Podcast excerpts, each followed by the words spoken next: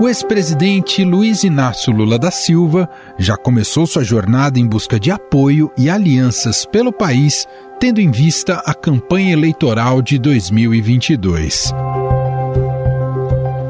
pré-candidato do PT à presidência passou 12 dias em reuniões e encontros com lideranças de Pernambuco, Piauí, Maranhão, Ceará, Rio Grande do Norte e, por último, Bahia. E Lula está no Nordeste em busca de alianças políticas para as eleições de 2022. Em sua rede social escreveu o seguinte: aspas, Eu tô com muita disposição para conversar e fazer aliança política. Só tem uma coisa que não abro mão: o povo tem que ser incluído no orçamento. Daqui para frente a gente não vai mais parar. Vamos viajar a esse país.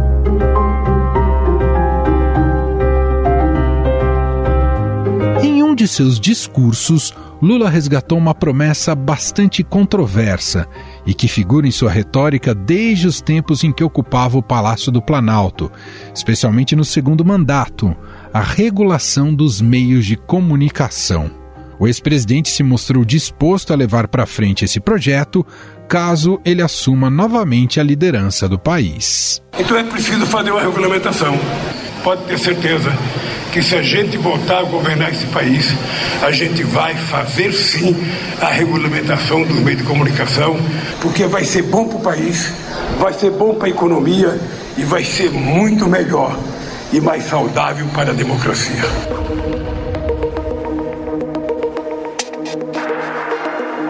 Em sua fala, Lula não deixou muito claro como pretende fazer essa regulação, nem qual será o foco. Na semana passada, em entrevista a uma rádio em Salvador, afirmou que alguns setores da imprensa não querem que ele retorne ao poder porque, em suas palavras, irá regular os meios de comunicação. Leio muita imprensa, tem algum setor da imprensa que não quer que eu vote ser candidato, porque se eu votar eu também vou regular os meios de comunicação nesse país. A gente não pode ficar com a regulamentação de 1962, não é possível. Lula entrou para valer no par eleitoral em março, depois do Supremo Tribunal Federal anular suas condenações definidas pela Justiça Federal do Paraná relacionadas às investigações da Operação Lava Jato.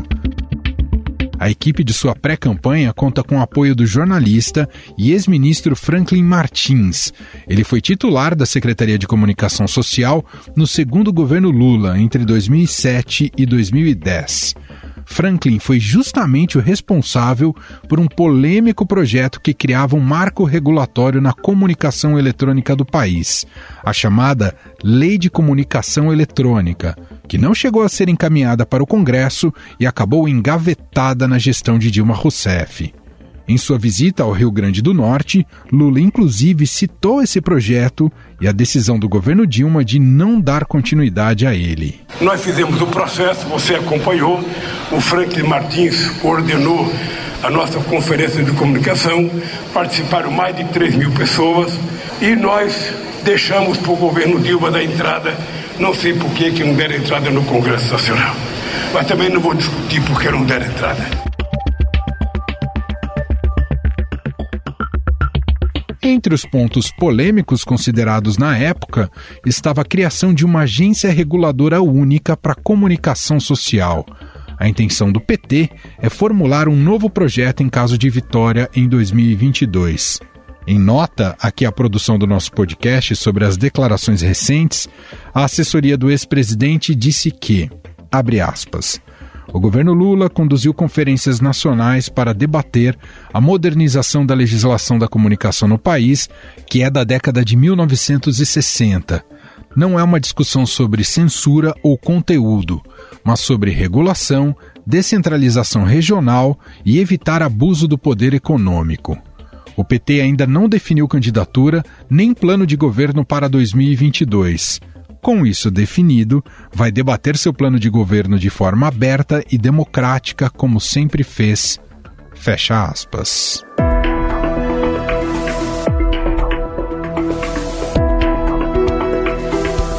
Mas de que forma essa regulação proposta por Lula poderia ser feita? Ela é só uma desculpa para se ter mais controle político sobre a mídia? Ainda na entrevista dada a uma rádio da Bahia, o ex-presidente afirmou que busca realizar um modelo parecido com o da Inglaterra. Para nos aprofundarmos mais sobre esse tema e o que propõe Lula, convidamos aqui para uma conversa o jornalista e colunista do Estadão, Pedro Dória.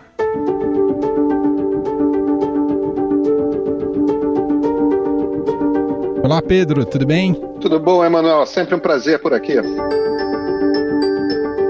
Pedro, o ex-presidente Lula voltou a bater na tecla da regulação da mídia, isso em diversas entrevistas recentes que ele deu. Você, Pedro, você fez até uma coluna muito legal aqui para o Estadão. Você enxergou algo que salva nessa defesa do ex-presidente ou tudo não passa de um eufemismo para o exercício do controle da imprensa, Pedro? Emanuel, não vou chegar tão longe a ponto de dizer que é um eufemismo para controle de imprensa, embora nós jornalistas, no ambiente autoritário que a gente está convivendo, principalmente no atual governo, a gente tem que estar extremamente alerta para isso. Agora, o que dá para dizer com tranquilidade é o seguinte: o ex-presidente Lula falou em vários momentos, em entrevistas e em discursos ao longo da última semana sobre esse assunto, tratou por diversos ângulos distintos e se você costura todas as coisas que ele disse, não dá uma coisa inteira. O que, que eu quero dizer com isso? Ele citou o que, que, entre aspas, a imprensa fez com Hugo Chávez na Venezuela. Aí falou que existe muita fake news circulando na internet e que isso precisa ser controlado. Então disse que gostaria de implementar não o modelo cubano ou chinês, mas o modelo inglês de regulamentação da imprensa no Brasil.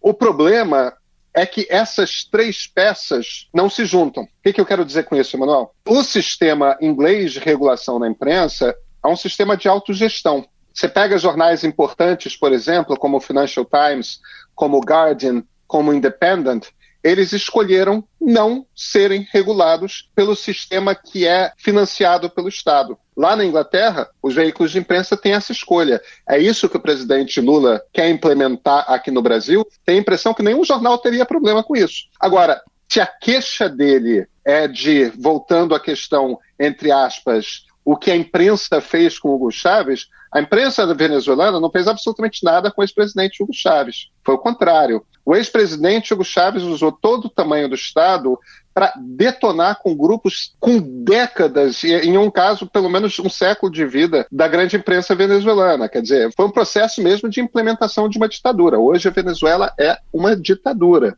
Quer dizer, do que, que estamos falando? E aí a gente puxa para a questão das fake news na internet, Emanuel. Isso não tem rigorosamente nada a ver com regulação de imprensa. Tampouco tem com, de grupos midiáticos, né, de grupos de mídia. Isso tem a ver com regulação de empresas que ficam no Vale do Silício. E os ingleses não conseguiram resolver isso, não. Aliás, o Brexit aconteceu no Reino Unido justamente por conta de uma campanha de fake news que foi espalhada. A primeira democracia tradicional a ser abatida pelas fake news num processo eleitoral foi justamente o Reino Unido. O Pedro, a, a, gente pode dizer que a questão de fundo é que a gente tem uma classe política, e não me refiro só ao ex-presidente Lula, mas uma classe política que ainda tem dificuldades em lidar com uma imprensa crítica e livre. Emanuel, a gente evidentemente no Brasil não tem uma imprensa perfeita. Isso não é uma coisa possível de existir. Mas se você pega e compara a imprensa brasileira com a imprensa de toda a América Latina, nós temos a melhor imprensa da nossa região. E se a gente pensa na imprensa como o que a imprensa de fato é, o que, que a imprensa é? A imprensa é uma das instituições que sustentam um regime de democracia liberal. Isso desde os inventores da democracia liberal lá atrás, nos Estados Unidos, no final do século XVIII. Eles já falavam: olha, para que uma democracia funcione, você precisa ter uma população informada. Para essa população ser informada, você precisa de ter uma estrutura, uma estrutura que seja profissional e que esteja fora do Estado independente do Estado, que traga para a população dois conjuntos de informação. Um conjunto de informação é aquilo que acontece. Quais são os fatos a respeito das coisas públicas, que não são necessariamente apenas as coisas do Estado, né? São as coisas que acontecem dentro do Estado, né, nos três poderes, mas também as coisas que acontecem na sociedade. Então você tem que ter esse conjunto de informações.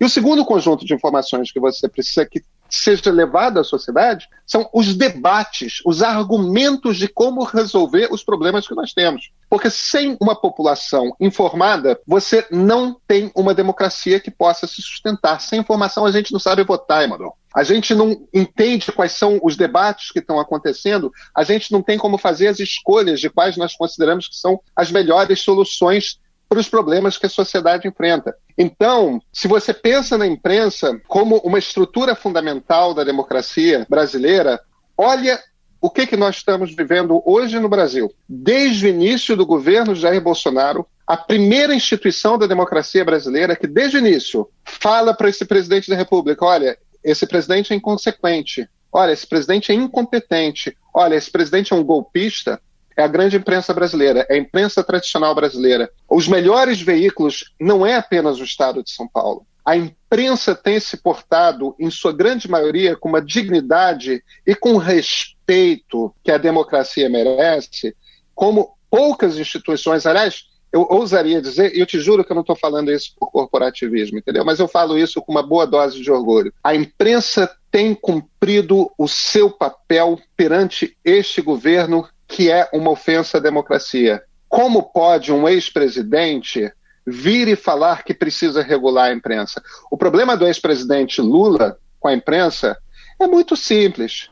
Foi a imprensa que botou na rua o nível de corrupção que acontecia no governo de Luiz Inácio Lula da Silva. Uhum. Agora, isso não é dizer que Lula era uma ameaça à democracia, porque eu não acho que fosse, tá? Sim. Não é disso que eu estou falando. Eu acho que ele fez um governo corrupto. Governos corruptos nós tivemos outros. Governos que ameaçam a democracia são muito mais raros, isso a gente está vivendo agora.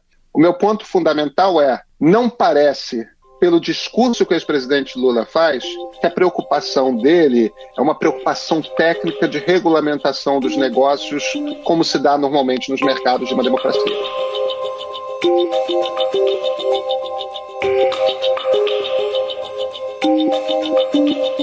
Ô Pedro, também é muito comum aparecer é, o tal do abuso do poder econômico, como se os meios de comunicação tivessem nas mãos de poucas pessoas. E aí o PT também sempre vem com outro termo, que é o da temos que democratizar a, a mídia, a imprensa. Como é que se avalia esse aspecto? Eu acho que isso é uma bobagem. Isso é uma bobagem por, por um motivo muito simples. É, vamos partir do princípio, que nem era, tá? Mas vamos partir do princípio que isso fosse verdade na década de 1990 ou mesmo na década de 2010. Você dizer que, que veículos tradicionais de mídia abusam de poder econômico, meu Deus do céu, o ex-presidente não tem noção do que está acontecendo no mundo, com as grandes empresas do Vale do Silício engolindo todo o negócio da comunicação no mundo, tem amplo domínio da publicidade, está começando a ter amplo domínio do audiovisual. A imprensa tradicional tem de profundas dificuldades de manter sua, sua base de assinantes e sobreviver pagando os seus jornalistas, de que domínio econômico estamos falando. Isso simplesmente não corresponde aos fatos, isso não tem qualquer tipo de corroboração perante o mundo real. O que, contrário que a gente começa a ver, em algumas democracias, é o caso da França, é o caso da Austrália, a gente começa a ver uma preocupação por parte dos governos de como é que a gente consegue ajudar com sustento de uma livre imprensa, sem, no entanto, fazer com que essa livre imprensa se torne dependente do Estado, porque também não pode. Essa é uma matemática difícil complicada e complexa que merece um, um amplo debate. Mas se, se você olha para o exterior, você vai para os Estados Unidos, por exemplo, o Washington Post, que é um dos dois grandes jornais tradicionais junto com o New York Times, foi comprado pelo Jeff Bezos, dono da Amazon, como pessoa física. Por quê? Porque a família Graham, que era dona do jornal, tinha quebrado. Enfim, é, é não existe isso. Pedro, uma última pergunta. É um erro considerar que deve ser a política, como tem proposto Lula, um partido, um presidente, a dar as cartas né, nessa questão sobre essa suposta regulação da mídia? Não, isso não isso deveria estar fora da, do debate da política e dos partidos? Essa é uma pergunta difícil. Olha, é, eu sou um liberal. E o que eu diria é o seguinte: regulação faz parte do jogo, tá? Estados regulam mercados. Então, isso não é necessariamente per se um problema. O problema é que o objetivo de uma regulação, quando você decide que uma regulação é necessária, é para trazer equilíbrio para os mercados. E nós não estamos, quando a gente olha para o negócio imprensa, o que traz desequilíbrio hoje para esse mercado é a entrada do digital e dos grandes oligopólios digitais do Vale do Silício. Então, uhum. As empresas de imprensa, na verdade, precisam ser defendidas, não o, o, contrário, se a sociedade julga que elas são necessárias. Né? Agora, se a gente vai falar sobre regular o conteúdo, aí é muito mais complicado porque é inconstitucional. A, Constituição brasileira, no artigo 5 ela é muito clara quando ela diz o seguinte: olha, censura prévia não pode. A única ressalva que a Constituição faz é o seguinte: o anonimato é vedado, ou seja, você tem o direito de você publicar o que você quiser, mas você tem que assinar. Você tem que mostrar a cara se você quer publicar aquilo. Então, em cima desse artigo 5 eu não sei como que você constrói uma, uma regulação que possa, de alguma forma, interferir no, no conteúdo do que veículos de imprensa publicam. Você pode processar depois, mas isso já podia antes. Isso tudo, Emanuel, é para dizer o seguinte: a gente tem um trabalho, cara o nosso trabalho não é defender governo nenhum. Pelo contrário, o nosso trabalho é descobrir onde que os governos estão errando. A gente vai continuar fazendo esse trabalho. Exato. Muito bom. Gente, esse é o Pedro Dória, jornalista, colunista aqui do Estadão. Mais uma vez batendo esse papo aqui com a gente, participando do podcast, sempre muito bom. Pedro, brigadíssimo, um abraço e até uma próxima, Pedro. Manuel, sempre um prazer, cara. Até.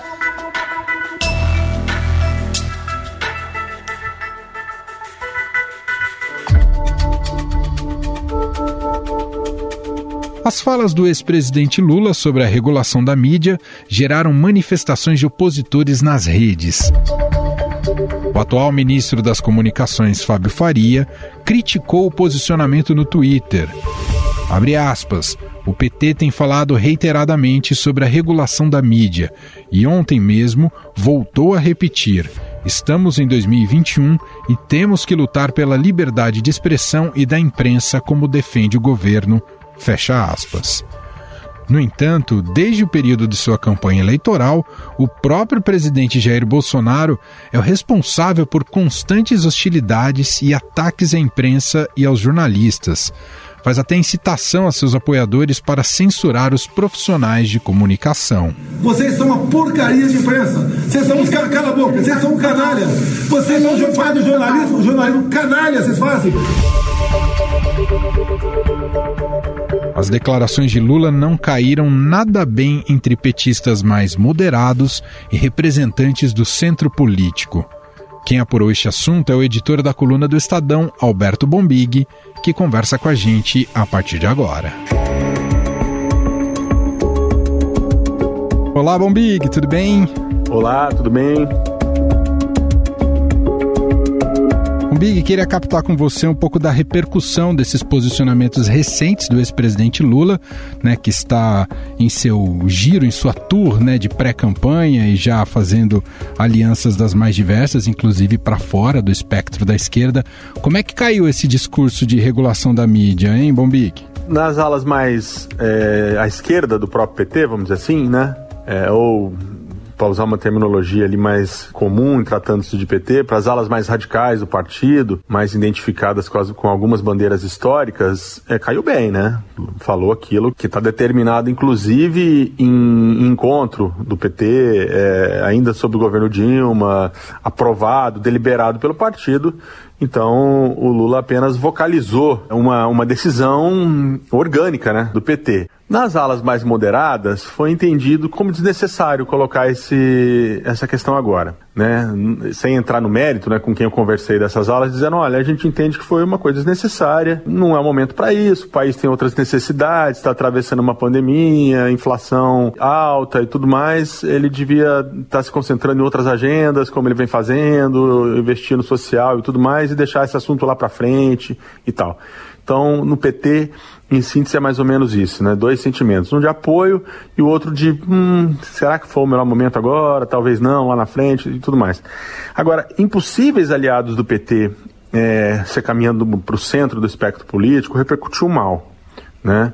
Então, sabidamente, por exemplo, dentro do PSD, dentro de setores do Centrão ali, né? PP, PL, é, republicanos, onde ainda tem muita gente que mantém boa interlocução com o PT e o ex-presidente Lula, MDB, né, que é, é, eternamente um partido dividido. Esses possíveis aliados, seja num primeiro turno, ou muito provavelmente num segundo turno, né, se o Lula vier a disputar um segundo turno, na eleição do ano que vem, repercutiu mal, repercutiu como uma, uma subida no salto, sabe? A impressão que eles tiveram é que, o, o liderando as pesquisas, o, o Lula subiu no salto e não precisa fazer gesto nenhum para essa agenda mais mais liberal, mais de centro, né, e que está assumindo compromissos apenas com as alas radicais do PT, com as alas da esquerda do PT. Né? Então também entenderam ser uma discussão necessária, mas, mas ficou aquela ideia de, pô, de qual Lula estamos falando, né?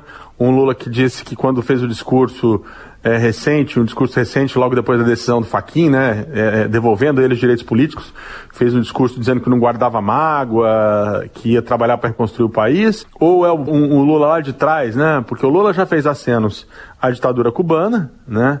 Quando da, da repressão aos protestos de rua em Cuba, ele praticamente se solidarizou e ficou do lado do governo cubano, fez elogios à Venezuela e agora fez esse aceno de, de dessa proposta controversa, né? Bastante controversa, eu praticamente sou contrário, de, de regulação é, dos meios de comunicação regulação da mídia, né? E o outro ponto, por fim, o outro ponto que também é, é, deixou esses aliados confusos é qual é o modelo, né? Ah, não, mas é o modelo inglês, mas o, o, do que se trata? É, é, exatamente idêntico? Qual é a proposta, né? Ou isso é apenas um aceno a, aos radicais e uma, e uma ameaça aos adversários do PT, né? Então, é, posso dizer que dentro do que eu apurei, com quem eu conversei, não repercutiu é, de uma forma de uma forma bacana para o ex-presidente Lula, não.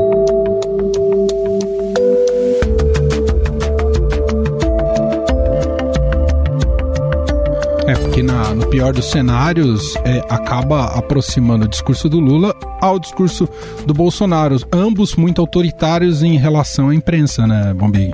Pois é, foi o que eu ouvi, inclusive, de uma dessas fontes, é, de um partido ali de centro, um partido com alguns compromissos mais liberais, digamos assim, dizendo: olha, pega essa frase e bota ela na boca do Bolsonaro. Imagina se fosse o Bolsonaro hoje que numa entrevista tivesse falado em, em regular meio de comunicação, né? Você tem ideia do que estaria acontecendo. Então, por mais que muitos setores ali, né, que se dizem progressistas, e dizem, não, olha, não, o que ele está falando é de Inglaterra, estão pegando no pé do Lula, tarará, tentaram ali o famoso passa-pano, né, passar um pano pro, pro ex-presidente Lula. Não, é só você fazer exercício contrário. Se fosse o Bolsonaro dizendo isso, a esquerda estava gritando de uma forma assustadora, né?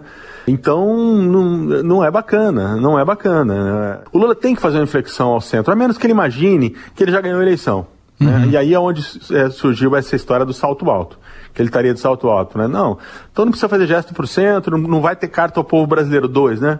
Porque tivemos a carta ao povo brasileiro na eleição de 2002, onde assumiu compromissos com uma agenda mais liberal, né? ficou essa ideia de ganhar sozinho. Isso não é bom, né? Isso não é bom. Seja porque você dá um sinal de radicalismo ao eleitor, como você está dizendo, de apenas um sinal trocado com relação ao Bolsonaro, ou seja, porque na verdade você também não quer nem ouvir o que seus possíveis aliados pensam sobre isso, você já vai anunciando o que você pensa, né? Esse é um tema muito sensível. Então, se você quer contar com o apoio de alguém, você quer construir um programa que, que seja é, é, com uma cara de uma coalizão, que seja com uma cara de uma frente, né? Como eles vêm dizendo há muito tempo, você senta com os possíveis aliados e dizem, olha, vamos falar aqui, o que, que vocês pensam sobre Banco Central, regulação da mídia e não sei o que, não sei o que lá. Você simplesmente sair dizendo o que você vai fazer, mostra que, olha, o que você está dizendo é, a minha canoa está aqui, você quer entrar, você entra, você não quer, você vai em outra, né? Então, é, é não, eleitoralmente, não foi um sinal positivo para nem para dentro, para as alas mais moderadas, porque tem muita gente no PT que entende que esse debate não devia ser feito agora.